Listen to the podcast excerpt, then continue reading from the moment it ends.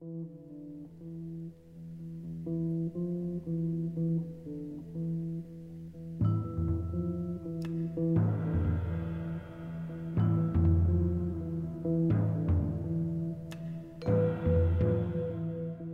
buenas tardes. La Universidad Autónoma de Nuevo León, en conjunto con la Facultad de Ciencias de la Comunicación, presenta la emisión de su programa Tiempo y Espacio, el primer alunizaje.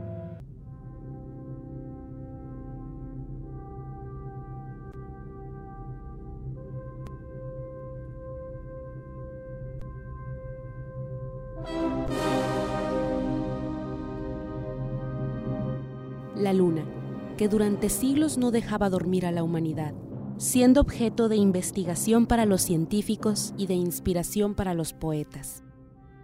Los enamorados solían abrazarse al claro de la luna imaginando qué había allí. En julio de 1969 el sueño se hizo realidad.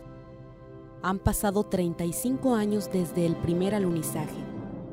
John F. Kennedy pronunció en mayo de 1961 un discurso ante el Congreso de los Estados Unidos, en el que prometió que su país habría de desembarcar un hombre en la Luna antes de finalizar la década. Como consecuencia, la NASA fue dotada de importantes presupuestos que dieron origen a los programas Mercury, Gemini y finalmente al Apolo. Ahora, en la mañana del 16 de julio de 1969, los astronautas Neil Armstrong, Buzz Aldrin y Michael Collins abordan el Apolo 11 en el complejo de lanzamiento 39A, en el Centro Espacial Kennedy. 30 seconds and counting. Astronauts report it feels good. T minus 25 seconds. 20 seconds and counting. T minus 15 seconds. Guidance is internal. 12, 11, 10, 9. Ignition sequence start. 6, 5, 4, 3, 2, 1, 0. All engine running. Liftoff. We have a liftoff. 32 minutes past the hour. Liftoff on Apollo 11. Tower cleared. We got a roll program. Neil Armstrong reporting the roll and pitch program, which puts Apollo 11 on a proper heading.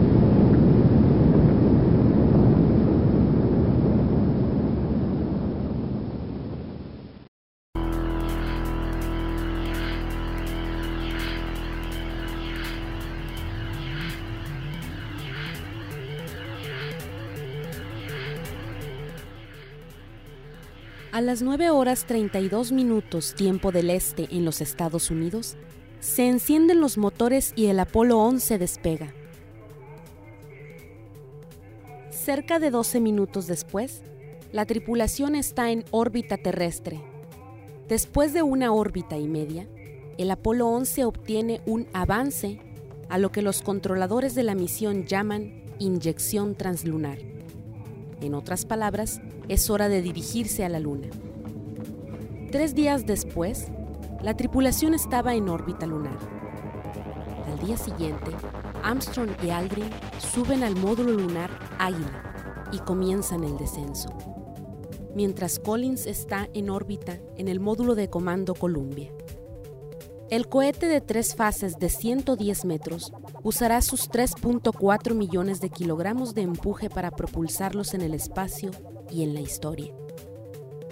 Cuando llega la hora de poner al águila en el mar de la tranquilidad, Armstrong improvisa, piloteando manualmente la nave a lo largo de un área amontonada de rocas.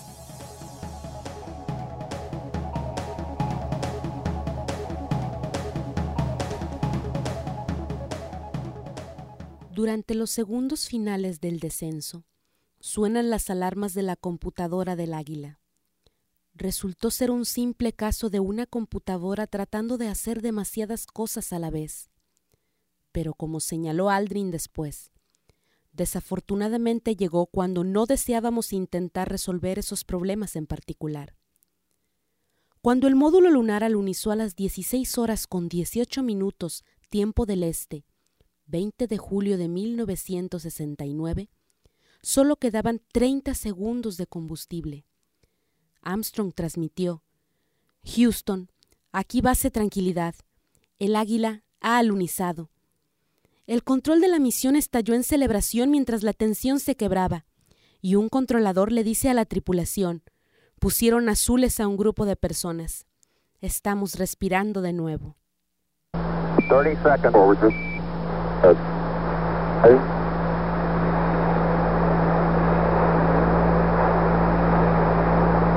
Contact light. Okay, engine stop.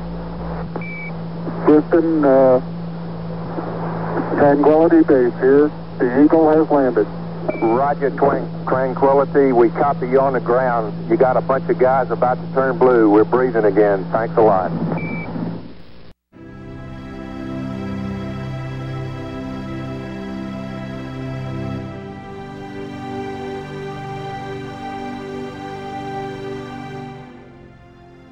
Armstrong confirmaría después que el alunizaje fue su más grande preocupación, diciendo que lo desconocido era incontrolado y había miles de cosas de qué preocuparse.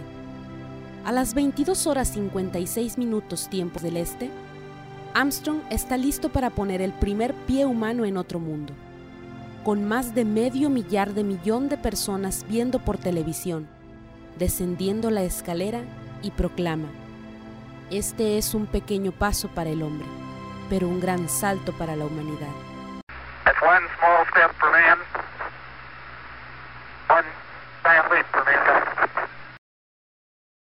En una conferencia de prensa después del vuelo, Armstrong llama al vuelo el comienzo de una nueva era, mientras Collins habla sobre los viajes a Marte.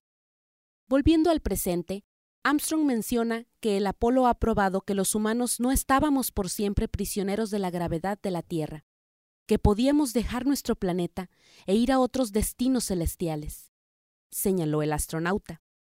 La nueva visión tiene un mérito sustancial y prometedor. Tras estas declaraciones, Armstrong desafía a la nación a ser audaz, advirtiendo que no es virtud limitar el progreso por eliminar riesgos. Y nos deja con una última cita que hace alusión a lo que viene con los nuevos proyectos. Las huellas del Apolo están listas para recibir compañía.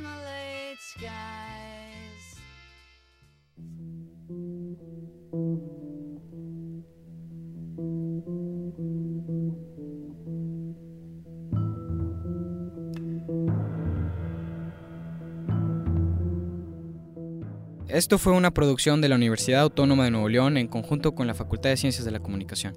Esto fue Tiempo y Espacio. Hasta pronto.